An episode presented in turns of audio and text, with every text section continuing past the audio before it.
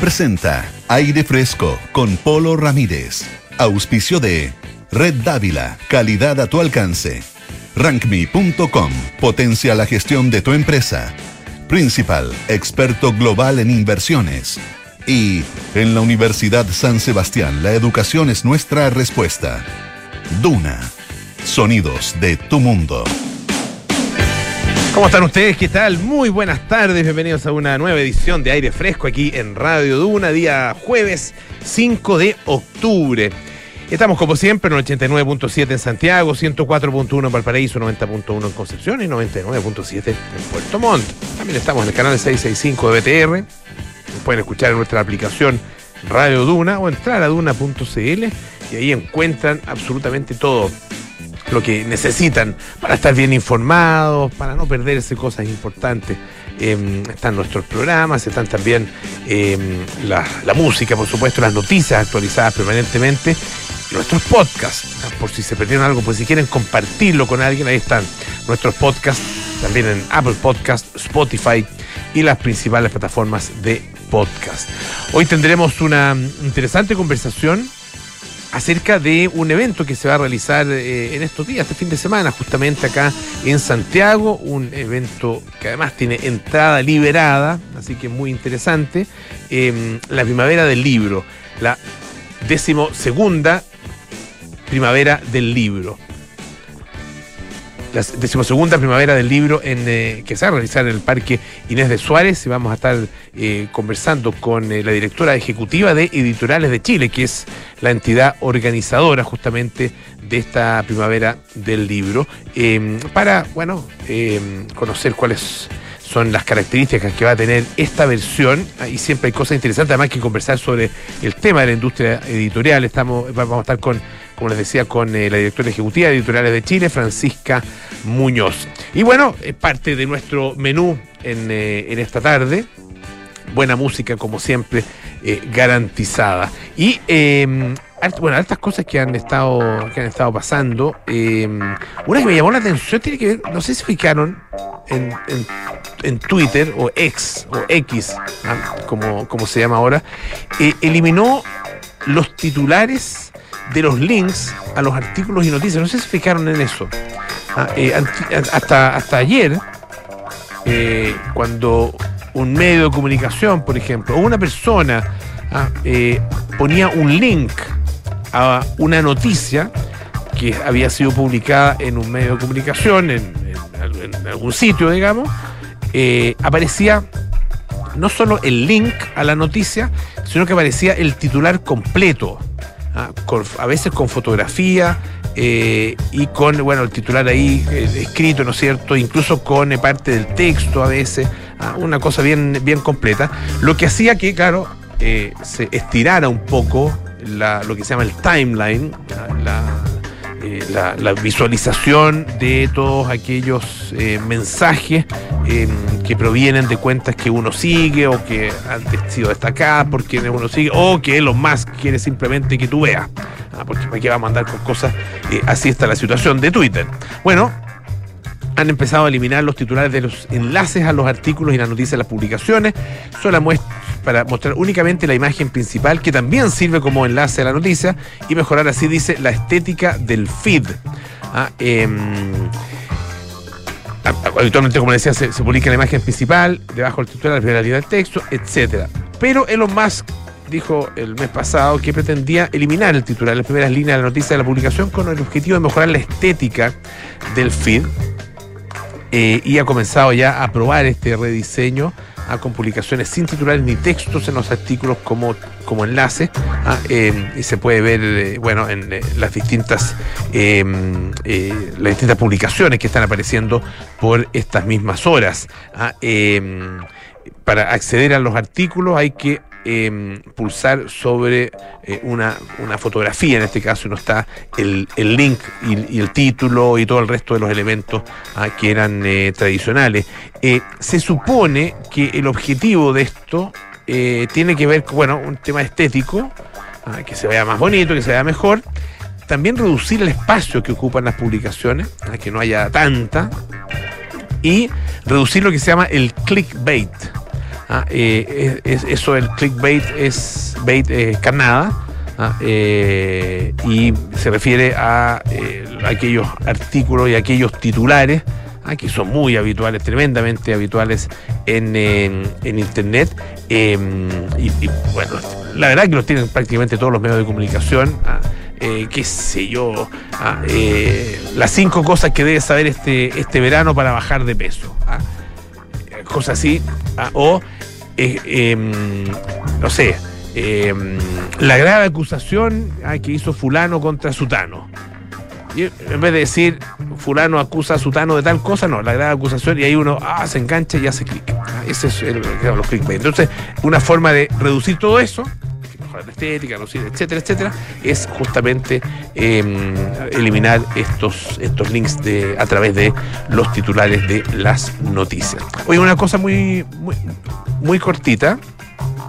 Em, fíjense que vivir en barrios más transitables, ah, dice, puede reducirte una nota que aparece en el Guardian, eh, puede reducir la tasa de cánceres relacionados con la obesidad en las mujeres. Esto aparece en un eh, nuevo estudio. Vivir, por ejemplo, en un barrio densamente poblado, con servicios accesibles, ah, qué sé yo, los almacenes, pequeños comercios, la panadería, no sé, ah, eh, la botillería, la farmacia, ah, todas las cosas que uno quisiera tener más o menos cerca ya y a paso, ¿no es cierto?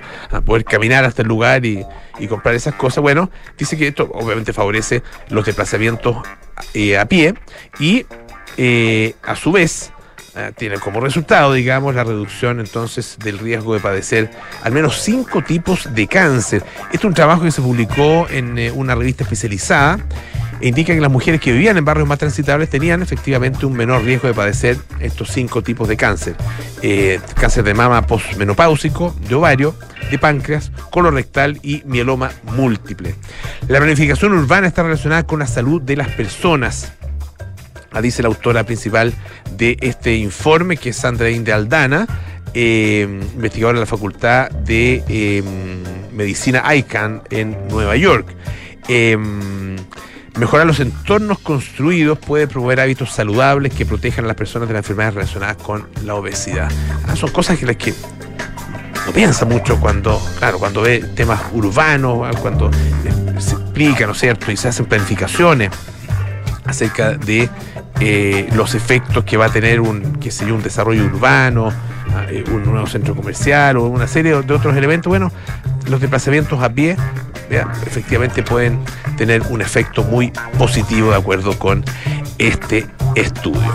Hoy vamos a conversar además sobre mm, otro tema. Tenemos ya a un entrevistado al teléfono, eh, porque octubre, fíjense, es el mes de la eh, concientización o concienciación o toma de conciencia, como quieran ustedes decirlo, acerca del síndrome de Down.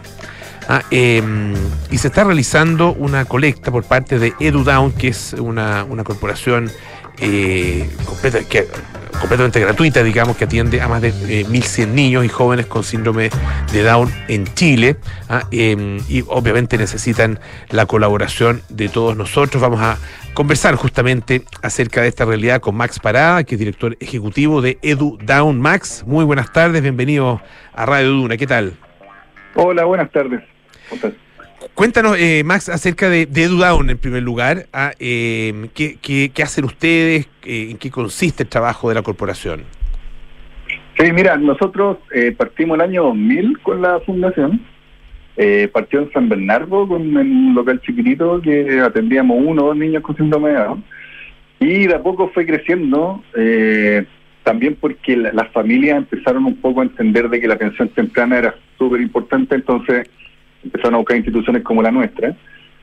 Y nos empezamos a expandir, ahora estamos en Santiago, tenemos una sede en San Bernardo, dos sedes en San Bernardo, una en Santiago Centro, otra en Providencia, eh, más otra en La Serena, en la región de Coquimbo, y otra en la Araucanía, en Temuco.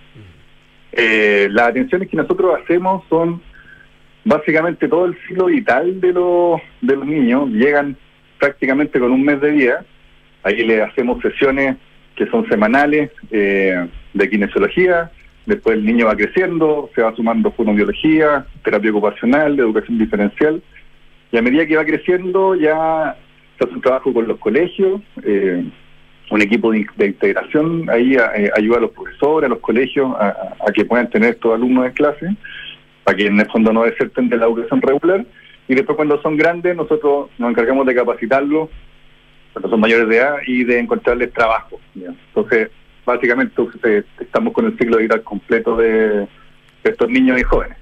Eh, la vida eh, y el desarrollo de las personas con síndrome de Down debe ser una de las de las realidades, no, bueno, no sé si de las que más ha cambiado, pero ha cambiado profundamente si uno lo compara con la realidad eh, de las personas en, no sé, hace 30, 40 años, eh, donde, donde era, bueno, un tema mucho más desconocido, más tengo la impresión de más, más infrecuente, ah, eh, y donde a las personas simplemente se las recluía muchas veces, se las escondía, ah, y bueno, eso se ha transformado completamente, y, ha sido interesante para los que tenemos ya algunos años tener... el, ¿Aló? ¿Me escucha ahí o no? Sí, sí, ah, No, que interesante te decía ver cómo esta realidad efectivamente ha cambiado durante eh, estos años. ¿Cómo la podrías describir hoy día en términos de eh, las eh, oportunidades que tiene una persona con síndrome de Down y, y el acceso justamente a esas oportunidades por parte de la persona y también de su familia?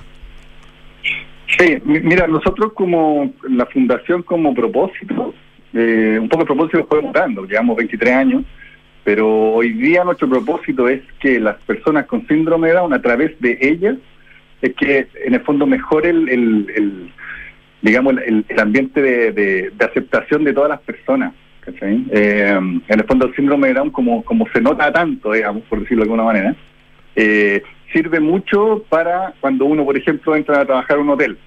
Es como que cambia la percepción inmediata de, del entorno de los trabajadores, de los usuarios, de todo el mundo. Entonces, nosotros siempre tratamos de darle una visibilidad, pero de los jóvenes trabajando, haciendo algo, haciendo, siendo, parte de, una sala de clase, siendo parte de, de, todas las tareas cotidianas que uno tiene. Eh, y en el fondo, mientras más acciones se hacen, como incluso la colecta, en la colecta van a ir los jóvenes nuestros a la calle a, pedir dinero en la esquina, eh, con esas acciones que esta invisibilidad, digamos, se acaba. Eh, porque en el fondo nos damos cuenta que el otro es un, es un, es, un, es igual que yo, digamos, eh, es un bien. Entonces no, no, eso es un poco lo que nosotros pretendemos. Estamos conversando con Max Parada, que es director ejecutivo de EduDown, a propósito de eh, este mes de octubre, eh, que es el mes de la concientización sobre el síndrome de Down y también el mes en que eh, EduDown está haciendo su colecta. el, el, ahí en esto yo me imagino eh, tal como en tantas otras cosas en Chile, una eh, diferencia muy grande dependiendo del de, eh, sector socioeconómico de las personas, ¿no? y el acceso a, educación, a formación, a estímulo, sobre todo el estímulo temprano, ¿no? Cuéntanos un poquito de eso. Mm, sí, ese es un tema que, que a mí me ha tocado ver muy de cerca, porque, claro, nosotros partimos San Bernardo, y, y, en general el problema, por, por decirlo de alguna manera, el problema del síndrome de Down, ¿no?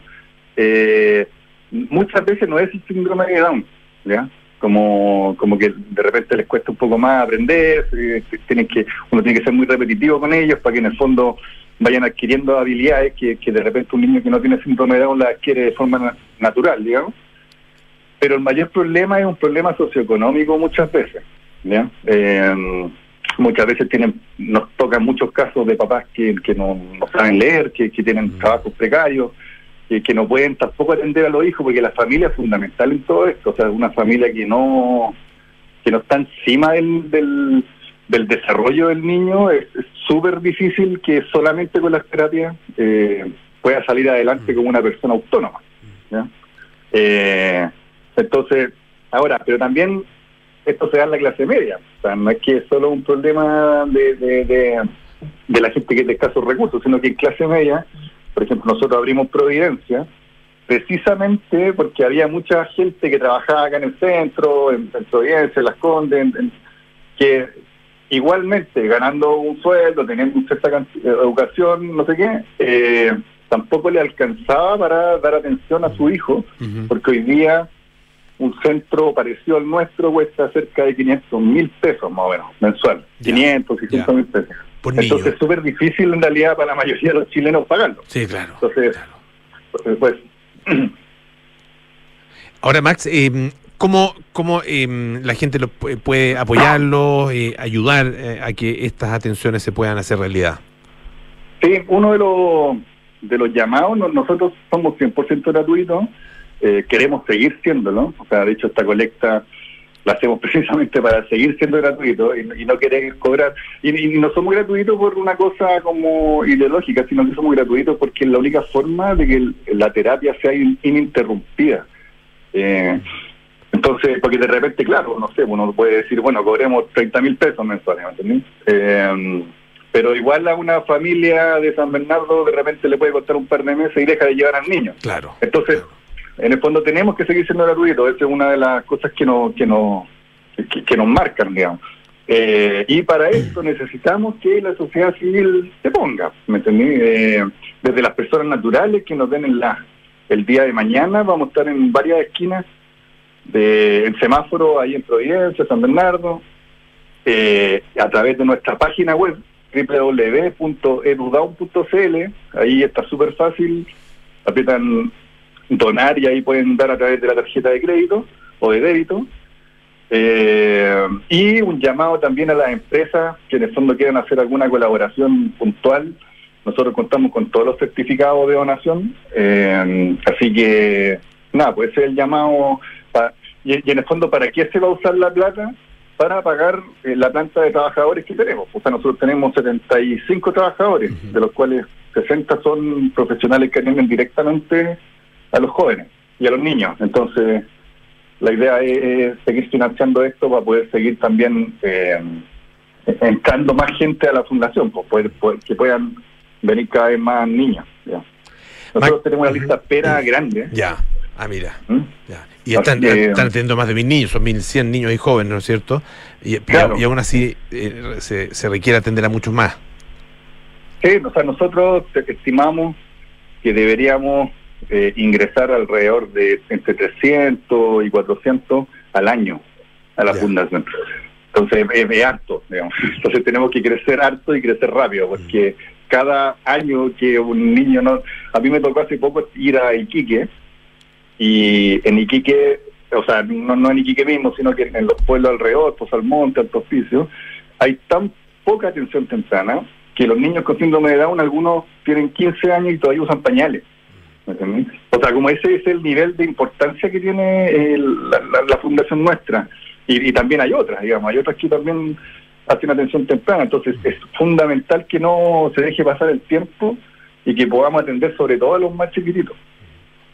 Max Parada, director ejecutivo de EduDown, muchísimas gracias por estar esta tarde acá en eh, Radio Duna y ya lo saben, edudown.cl Ahí se, puede, mm, se pueden sumar como socios o eh, como donantes, ¿no es cierto?, en esta oportunidad. Muchísimas gracias, Max, por estar con nosotros. Ya, pues muchas gracias. Chao. Vamos a escuchar un poquito de, de música. Esto es Midnight Oil, Better Burning.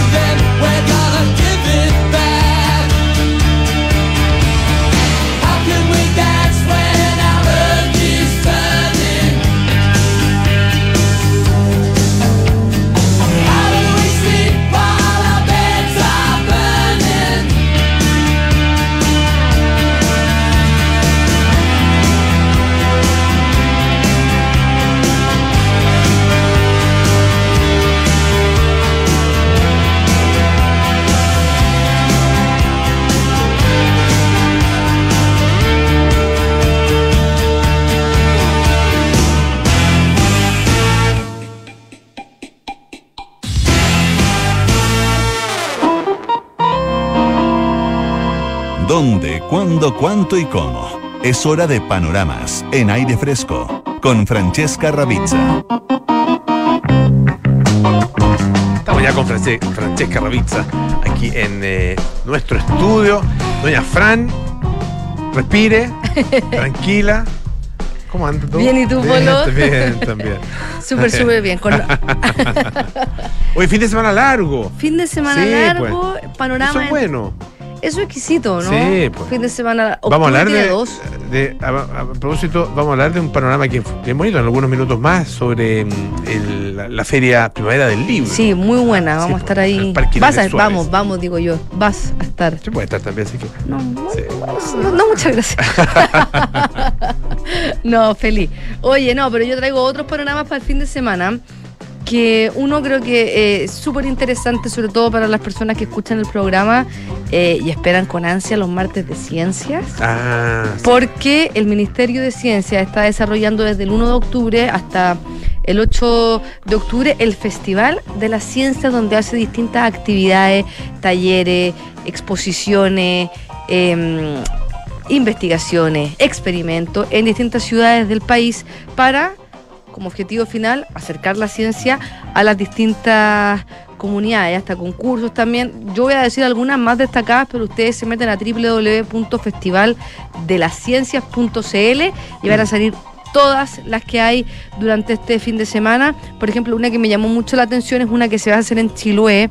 Mañana eh, hoy día, perdón, y el viernes es un conversatorio donde la geóloga Melisa González cuenta cómo se formó la isla de Chiloé. Ah, esto es solamente geológico, no tiene nada que ver con la mitología propia de Chiloé, porque esto es ciencia, eh, pero, pero cuenta también cómo es la historia mitológica, ah, perdón, eh, geológica de la isla, que es muy particular, única en el mundo que escuchaba el otro día que eh, Matías decía, eh, Matías del Río, que está en el mismo meridiano de la Patagonia, Argentina, o sea, está en el sector de la Patagonia, pero es tan particular la isla de Chiloé que no califica muchas veces como la Patagonia por solamente sus características geográficas y geológicas, y ahí Melisa González, la geóloga, va a estar contando las, algunas particularidades de esta isla, sobre todo que Chiloé yo creo que en los últimos años eh, bueno, siempre ha sido fantástica, pero últimamente más gente se está yendo para allá Sí. a vivir. Ha tenido Gente un está yendo a vivir y, y- y mucha gente que llega en los veranos. Yo estuve eh, hace dos años allá y era impresionante la cantidad de gente. Que había en. Y no es tan fácil llegar. Tacos horribles ahí en, eh, en Castro. En Castro. Sí, para llegar a Castro, sobre todo desde el norte. No, de, de verdad impresionante. Así que ahí es- esto va a estar súper, súper interesante. Y en Valdivia también van a haber actividades. Eh, aquí te voy a hablar de una, una instalación que se llama Hidroscopía Mapocho del artista visual Claudia González, donde aborda la condición visible e invisible que tiene el río y va viendo cómo transforma el curso de, aja- de agua en un paisaje que también se va modificando eh, con el tiempo. El, cauce de los ríos va cambiando de manera visible y también de manera invisible y eso es lo que ella está eh, mostrando en esta exposición. Y en el campus de la Universidad Católica de Villarrica, mañana termina el laboratorio de imaginación terrícola, efecto eh, panorama, esto es entre las 10 de la mañana y las 8 de la noche, y lo que busca hacer este laboratorio es busca acercar a las comunidades a, mm, a través de las distintas exposiciones y talleres de mediación, eh, usando como, como puente las ciencias y también el arte en cómo percibimos como seres humanos el planeta, cómo lo vemos, porque eso dice que es fundamental también en la forma en cómo eh, las comunidades se sitúan en el espacio y finalmente trae repercusiones súper importantes como la cultura contemporánea, eh, distintos eh, aspectos, por ejemplo, como los discursos ecológicos que se dan en el último tiempo, tienen, dice que este, este, este laboratorio propone que tiene mucha influencia en cómo nosotros nos percibimos en el planeta, las ideas de progreso de la humanidad y la industria de la cultura invitan a imaginar, a pensar, expandir y a cuestionar nuestras formas en cómo nosotros estamos eh, en el territorio. Van a haber distintas artistas, distintos artistas. eh, también van a haber stands científicos, como por ejemplo el Servicio Aerofotogramétrico de la Fuerza Aérea de Chile, el mapa interactivo de la enseñanza del cambio climático en la Escuela Faro de Sustentabilidad, una, una iniciativa de educación STEM para la inauguración. Va a haber un equipo de divulgación astronómica de la Universidad de Concepción. eh, va a haber también una exposición de arte contemporáneo y Mapuzungún en el que se llama El Laberinto en la calle Bernardo Higgins 504. La verdad es que está muy entretenido porque se acerca a la ciencia de distintas eh, áreas de eh, de, de- de- de la- a través de las artes, a través de las exposiciones y finalmente se acerca también eh, el- la ciencia que a veces se ve tan lejana y esta un- también se hace parte de la divulgación científica y en Santiago la Facultad Universi- de Medicina de la Universidad de Chile en su campus norte en Independencia 1027 está haciendo una actividad que es de tipo experimental ¿Ya? que se llama microbios buenos, malos pero no tan feos. Ya. Y aquí eh, invitan al, al- al público en general a visualizar a través de microscopios distintos microorganismos como bacterias y hongos que viven e interactúan con el ser humano de forma benéfica o algunas veces ocasionando enfermedades. Los van a ver a través de microscopios en placas de cultivo y además van a ver paneles informativos. Me imagino así como cuando uno estaba en el colegio y te enfrentabas por primera vez al microscopio y ponías la tierra y cosas de verdad. Sí. Y ahí eso está como súper de moda también en la divulgación científica en las redes sociales. Uno, eh, yo, miro- yo miro hacia atrás y pienso, ¿qué, qué cantidad de oportunidades desaprovechadas en el colegio, ah, Sí. en ese tipo de cosas? Porque uno, la verdad que no tomaba nada en serio. Sobre Nada. todo a cierta edad. ah, enseñanza media, costaba que la gente tomara las cosas en serio. Es que es la forma de enseñar. ¿o no? Puede ser por la forma de enseñar, sí. Yo creo que eso también ha ido, ha ido variando y, y- y espero que con, con las nuevas tecnologías eso mejore. Viste que hay, hay varias iniciativas de ocupar eh, la inteligencia artificial, o sea, perdón, la, mm, el VR para La realidad virtual. la realidad virtual para hacer, por ejemplo, explicarte, por ejemplo, el Imperio Romano y que la Mm. sala se transforme en una ciudad de la antigua Roma y uno pueda conocer y ver ahí Claro, eh, los monos. Es otra cosa, ¿no? Es, Sí, es pues. como aprender jugando. Claro, Eso como que ha ido cambiando. Oye, ¿y a ti que te gusta el jazz? ¿Ya? También hay un, un Jazz, panorama, un jazz, porque se está realizando el Festival de Chile Jazz. Eh, eh, durante todo el mes de octubre van a tener de manera gratuita y en algunas partes pagadas distintos conciertos de destacados jazzistas tanto de Chile, de Alemania y de Argentina. Esta es la novena edición. Comienza el 8 de octubre y termina el 28 de este mes. Van a ver en cuatro regiones eh, del país. Eh, artistas, como te decía, de Estados Unidos, Argentina, eh, Alemania, van a estar en escenarios de Santiago, Rancagua, Concepción y también de Coquimbo. Acá en Santiago, por ejemplo, el 8 van a estar en el Persa Víctor Manuel, donde son todos los conciertos gratuitos en el Persa Bio Bio. Eh, va a estar el show del quinteto del renombrado guitarrista chileno llamado Federico Daneman. Así, Así que él va a estar ahí todos los los sábados de este mes van a haber distintos artistas. Eh, también en el Persa mm, Víctor Manuel, el 12 va a estar eh, Telonius, lugar de jazz, Mel Trio. Eh, y en el Teatro Oriente va a estar eh, Kurt Rosenwinkel de Estados Unidos. Ahí la entrada hay que comprarla a través de puntoticket.com. La verdad es que el Festival de Chile Jazz no tiene página web propiamente tal. Yo me estuve metiendo, pero tiene una cuenta en Instagram que se llama Festival Chile Jazz. Ustedes lo siguen. Y ahí tiene una publicación donde aparecen desde el 8 al 28 de octubre todas las presentaciones que hay y dónde se van a estar presentando. Así que de verdad, súper entretenido. Hay festivales que son gratuitos, hay conciertos que son gratuitos, al aire libre, entretenido para las tardes y mañanas primavera. Además que el jazz en vivo es espectacular. Sí. Otra cosa. Sí, o sea, está- bien eh, en disco también o en, en Spotify, en donde sea, escucharlo siempre, pero en vivo tiene esa cosa... eh, Que te atrapa. de- de- claro, de, que es, muy, es muy atractiva, eh, se genera una onda muy, muy, muy entretenida con, eh, con los músicos, ah, eh, se siente la, la vibración, digamos, no solo de la música, sino que del ambiente, eh, hay improvisación, hay, no, es muy, muy entretenido, así que... Ya pues, gran invitación, Frank. Muchas gracias. ¿ah? Que estés bien. muy bien. Red Dávila tiene una excelente noticia, que en estos tiempos es de gran alivio. ¿Sabías que Dávila hoy es una red de tontos clínicas?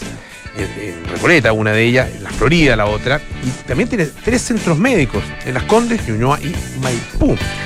Claro, porque Red Dávila ahora está más cerca de ti. Red Dávila, calidad a tu alcance. Y si quieres que integrar inteligencia artificial en recursos humanos es imposible, hazlo simple, hazlo con RankMe, rankme.com, el software 360 que automatiza la gestión de capital humano de tu empresa. Hacemos una pausa y volvemos con más aire fresco.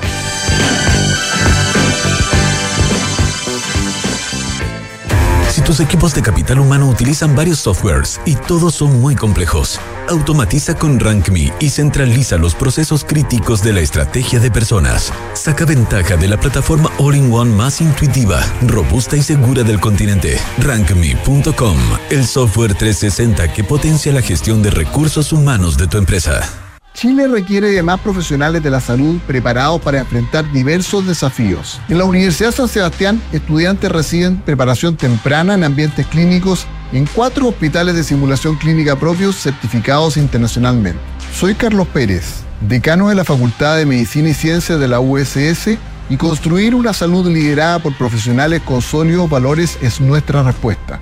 Conoce más en uss.cl Universidad San Sebastián, vocación por la excelencia.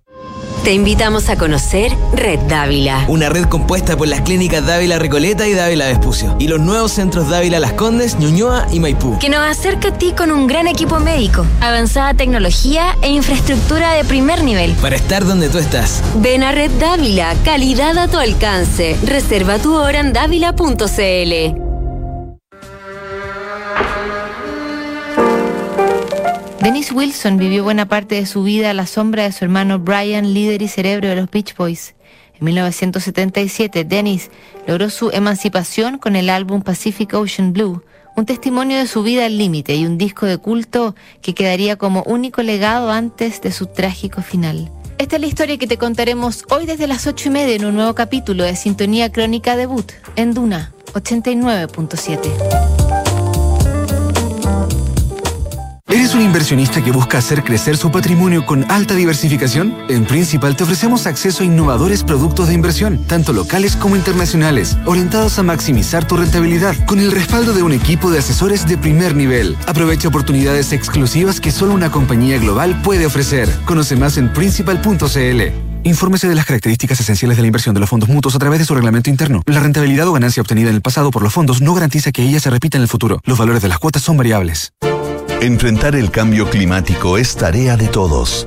Duna, por un futuro más sostenible. Las empresas más comprometidas con las políticas de descarbonización a nivel global están encabezando la transformación sostenible del planeta y han sido recientemente destacadas por este liderazgo. La plataforma independiente Influence Map identificó a 27 compañías que poseen las mejores prácticas en la promoción de políticas climáticas y Acciona es una de las 16 empresas europeas que figuran en este ranking, donde también hay seis firmas japonesas y cinco de Estados Unidos. Sin liderazgo empresarial, es poco probable que los gobiernos emprendan intervenciones políticas decisivas que son necesarias en este momento, fue lo que aseguró Kendra Haven, representante de Influence Map, reforzando la importancia de las alianzas público-privadas para avanzar en la lucha contra el cambio climático. Acciona, expertos en el desarrollo de infraestructuras para descarbonizar el planeta. Estás en aire fresco con Polo Ramírez. Ya estamos de vuelta aquí en aire fresco. En estos tiempos de cambio sin precedentes, la Universidad San Sebastián se enfrenta a los desafíos de Chile con la herramienta más poderosa, la educación. Universidad San Sebastián, vocación por la excelencia. Y a través de Principal accede a innovadores productos de inversión, tanto locales como internacionales, y aprovecha oportunidades exclusivas que solo una compañía global te puede ofrecer. Conoce más en principal.cl. Estamos con nuestra segunda entrevista esta tarde.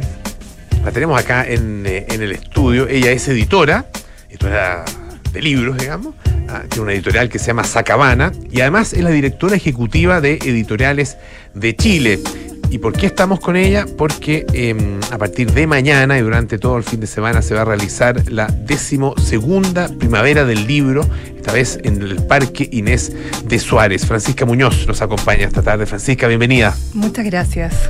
Cuéntanos un poco, hablemos de, tu editorial primero para ir entrando en, eh, materia. Eh, cuéntanos de Sacabana. Bueno, Sacabana es una editorial eh, especializada en arquitectura, patrimonio. Ya, bueno, tiene 10 años la editorial. Ah, mira. Eh, así que ya venimos hace harto rato. Bueno, yo soy arquitecta y hemos, o sea, esta editorial nace también con la idea de democratizar conocimientos y no que sean eh, conocimientos tan de nicho y también una versión distinta eh, del libro típico de arquitectura, que es el libro, no sé, para poner en la mesa del living, sino que más bien es un libro, no sé, para llevarlo en el metro, llevártelo a la cama a leer eh, y que sea una lectura para, para todas y todos. Ahora, eh, mm, eso significa, digamos, eh, claro, transformar eh, el, lenguaje, o sea, hablarle finalmente a otro público. Es, es, complicado con temas que son muy, muy de especialistas. Así es. Bueno, que parecen ser de especialistas. Muchas veces pues, dicen como, no, yo no, sé, nada de arquitectura. Es verdad. Y creo que, bueno, todos los habitantes, todos los que vivimos en una ciudad, en una casa, la vivimos, la conocemos, sabemos mucho de arquitectura. Es verdad. Y esa es la idea justamente eh, de nuestras publicaciones, de acercar a, todas las personas a, la, arquitectura, entender la ciudad, eh, no sé, tantos temas, el patrimonio también, como algo que, que habitamos. Y editoriales de Chile que es la, organización, ¿no es cierto? Eh, a, quiénes, a, quiénes agrupa? ¿A quiénes, quiénes la componen? Sí, Editoriales de Chile, bueno, en la actualidad eh, somos 161 editoriales ah, independientes y universitarias. Sí, está revisando las cifras de hace un año y éramos como 127. Ya, ah, o sea, ha, sido un crecimiento importante. Eh, nuestra asociación se creó en, a finales en el 1999 y en el 2001 se formalizó eh, con siete editoriales en ese momento, todas chilenas, bueno, que esa es la, eh, es la condición. Y bueno, y así en, el tiempo ha ido creciendo y en los últimos años veíamos que en los 10 últimos años había un crecimiento de un 63%. O sea, ah, pero enorme. Sí. ¿Y eso cómo, cómo se explica en un país donde al mismo tiempo se dice siempre que la gente no lee? Así es, sí. Eh, cuesta explicarlo, todavía no sabemos, no pero bueno, eh, tenemos algunas teorías ahí, algunas hipótesis al respecto. Eh, sí, en general, el perfil de las editoras y de los editores son personas que fanáticos, amantes de los libros y que generalmente tienen otro trabajo ah. y, dicen, bueno, igual podría publicar y eh, muchas personas estudiando, hay carreras de, bueno, hay carreras de literatura, edición, pero como ver, puedes ver también venimos de distintas áreas, eh, muchos de los editores y editores. Entonces, eh, en esto está es como esta pasión por, por la lectura, por hacer libros y por transmitir esa pasión. Y yo creo que también se ha logrado eso, o sea, si bien se lee poco, o se leen pocos libros quizás, porque ahora, bueno, en celular estamos leyendo más, pero, verdad, pero todavía falta mejorar ahí la comprensión lectora. Y, y en eso, bueno, estas editoriales crean eh, libros y eso es lo que, lo que se puede encontrar también en la primera del libro, que es una diversidad enorme. Estamos conversando con Francisca Muñoz, editora de Sacabana y también eh, directora ejecutiva de Editoriales de Chile. Em, esto a propósito de la decimosegunda primavera del libro que comienza mañana ya en el Parque Inés de Suárez. ¿Qué novedades nos trae este año la feria? Sí, bueno, la primera gran novedad, y esto para los fanáticos y seguidores de la primera del libro, es que nos cambiamos de lugar. Eh, la nueva sede. Nueva sede. La mm. primera del libro había sido en el Parque Bustamante hasta el año pasado. Este año el Parque Bustamante está en obras, así que nos mudamos eh, al Parque Inés de Suárez, también en la comuna de Providencia, bueno, cerca del metro Inés de Suárez. Tiene dos accesos el parque ahí para que no se pierdan. Hay un acceso por Bilbao y otro acceso por Vasconia. Por el lado de la calle Vasconia, que es la calle del sur, hay, hay más posibilidad de estacionamiento. Bueno, hay estacionamiento de bicicleta dentro del parque. Eh, también hay preocupados. Y eh, de las cosas buenas, quizás, bueno, es es un parque mucho más grande que el Parque Bustamante o, la zona del Parque Bustamante donde hacíamos la feria. Así que también están, hay más editoriales participando, son 178 ah, editoriales las que están participando. Tenemos cinco escenarios que están con una programación continua eh, durante todos los días. Eh, son 108 actividades culturales. Eh, principalmente lanzamientos y presentaciones de, de libros. Y algo también así como ya tradicional en nuestra feria, que es el round de ilustración, que es un hit, un éxito. Entonces este año generalmente lo hacemos un, solo día, este año va a ser tres días. El sábado, domingo y el lunes. Ojo que el lunes es feriado, así que es un fin de semana largo que pueden ir a pasar todos los días si quieren en la primavera. Es de entrada liberada. Hay carritos, hay food trucks eh, y estamos invitando a la gente también a que lleven su mantita, lleven agua, obviamente, y bloqueador solar eh, para que puedan instalarse a, a- a hacer picnic y a leer su- sus libros, sus libros que, que compren en la feria. Ahora, em, bueno, son muchos, son muchos em, eh, expositores, sobre todo, muchas eh, actividades. Vamos a tener buen tiempo, eso es otra cosa Sí, interesante. no ¿ah? va a llover. No va a llover, así que vamos a tener ahí días soleados, sin tanto calor, va a estar, no, va a estar bi- bien ideal ¿ah? para, para ir a la feria. Eh, pero claro, da, da cuenta de una, o es lo que uno eh, aprecia, ¿no es cierto?, dadas dadas las cifras ah, que tú mencionas, de una industria editorial eh, muy, muy, eh, muy pujante, digamos. ¿ah? ¿Es tan así o, o más bien eh, eso de pujante tiene que ver con el esfuerzo que, hace, que hacen por, eh, por publicar y por mantener las editoriales? Sí, eh, es, es- es muy pujante, sí. Ya. Ex- existe, están, como te digo, bueno, está este eh, fanatismo, quizás porfía desde las editoriales de seguir editando, pero también algo que, que para nosotros es muy afortunado, que exista una política nacional del libro y la, la lectura y las bibliotecas. Eh, trabajamos ya en un periodo del- entre 2015 y 2020, que es un periodo quinquenal donde trabajamos arduamente, tanto en el desarrollo eh, como en la implementación de esta política, donde justamente se revisan eh, como todas estas áreas, o sea, qué, qué es, qué es necesario para que se lea más, qué es necesario también para que la industria editorial crezca, para poner en valor a nuestros autores y a nuevos autoras y autores, que son muchos. Eh, también la- el, el tema mismo de la creación, tema de la traducción, eh, profesionalizar el trabajo que estamos haciendo, entender lo que son derechos de autor, entender también lo que es hacer ventas de derechos o intercambio, no sé, o traducciones, eh, eh, exportar, externalizar internacionalizar el libro. Entonces sí hay un trabajo que, que es profesional, que es profesional y que, claro, como te decía, el origen de las editoriales muchas veces es este, que alguien tiene otro trabajo, qué sé yo, pero eh, la idea es que esto se vaya, vaya poniéndose más serio, más formal y que finalmente las editoriales puedan eh, trabajar directamente eso. Yo creo que es el sueño de todas las editoras y editores como poder dedicarse y vivir de su editorial. ¿Y se está llegando eh, de buena manera al público? ¿Cuál es tu, tu sensación en, en- más allá de la más allá de la de primavera del libro, ¿no es cierto? Porque en general eh, a esta feria va, va harta gente, ¿ah? Eh, pero el, claro no viven todo el año de la feria. Sí. Eh, sí, se llega mucho al público. Bueno, como te digo, ya existe un público fiel y que va y llega a la feria, no sé, y está ahí y dice, oh, este ya lo tengo, este ya lo tengo. Ay, este es nuevo, este libro lo quiero llevar. Y no sé, como que se ve gente que realmente hacen un seguimiento del trabajo que se está haciendo, Eh, pero también hay públicos nuevos, bueno. Las ferias nos sirven mucho, sobre todo cuando son ferias que, que nos vamos moviendo. Eh, tuvimos la suerte a finales del año pasado y, y comienzos de este año, eh, gracias a un apoyo de reactivación del Ministerio de las Culturas, las Artes y el Patrimonio, de realizar, eh, fueron ocho ferias y que fueron todas en distintas comunas y también muchas de ellas fuera de la región metropolitana, justamente buscar a lugares donde no han habido ferias del libro. Eh, y acercarnos ahí a, otro público, a otros públicos y otros lectores que al final eh, muchas veces no se enteran. Hay un montón de comunas donde no existe una librería o, o la biblioteca, la gente tampoco sabe muy bien cómo usar la biblioteca. Entonces, eh, sí, ahí había un trabajo y yo creo que hay una cercanía, el, que estén los editores o las editoras ahí mismo atendiendo su stand. Eso genera una cercanía muy importante con el público lector, porque es, es la instancia donde estamos directamente con, con quien va a leer el libro. A diferencia, bueno, el- la instancia durante el año es la librería, que ahí finalmente el li- librero o librera es quien se encuentra con el lector.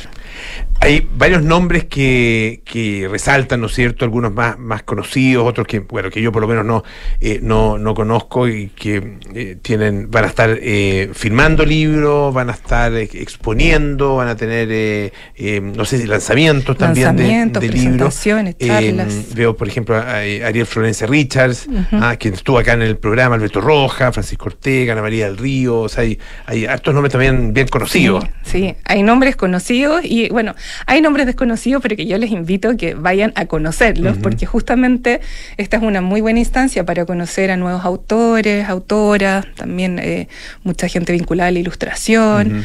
Eh, o sea, hay un trabajo colaborativo y el ecosistema del libro en pleno, yo creo, ahí.